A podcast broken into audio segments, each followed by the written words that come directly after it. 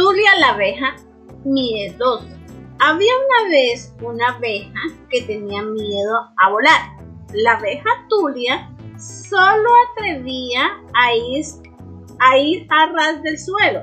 Un día, Meli, una abeja amiga, se ofreció a volar debajo de ella, como si fuera una especie de colchoneta.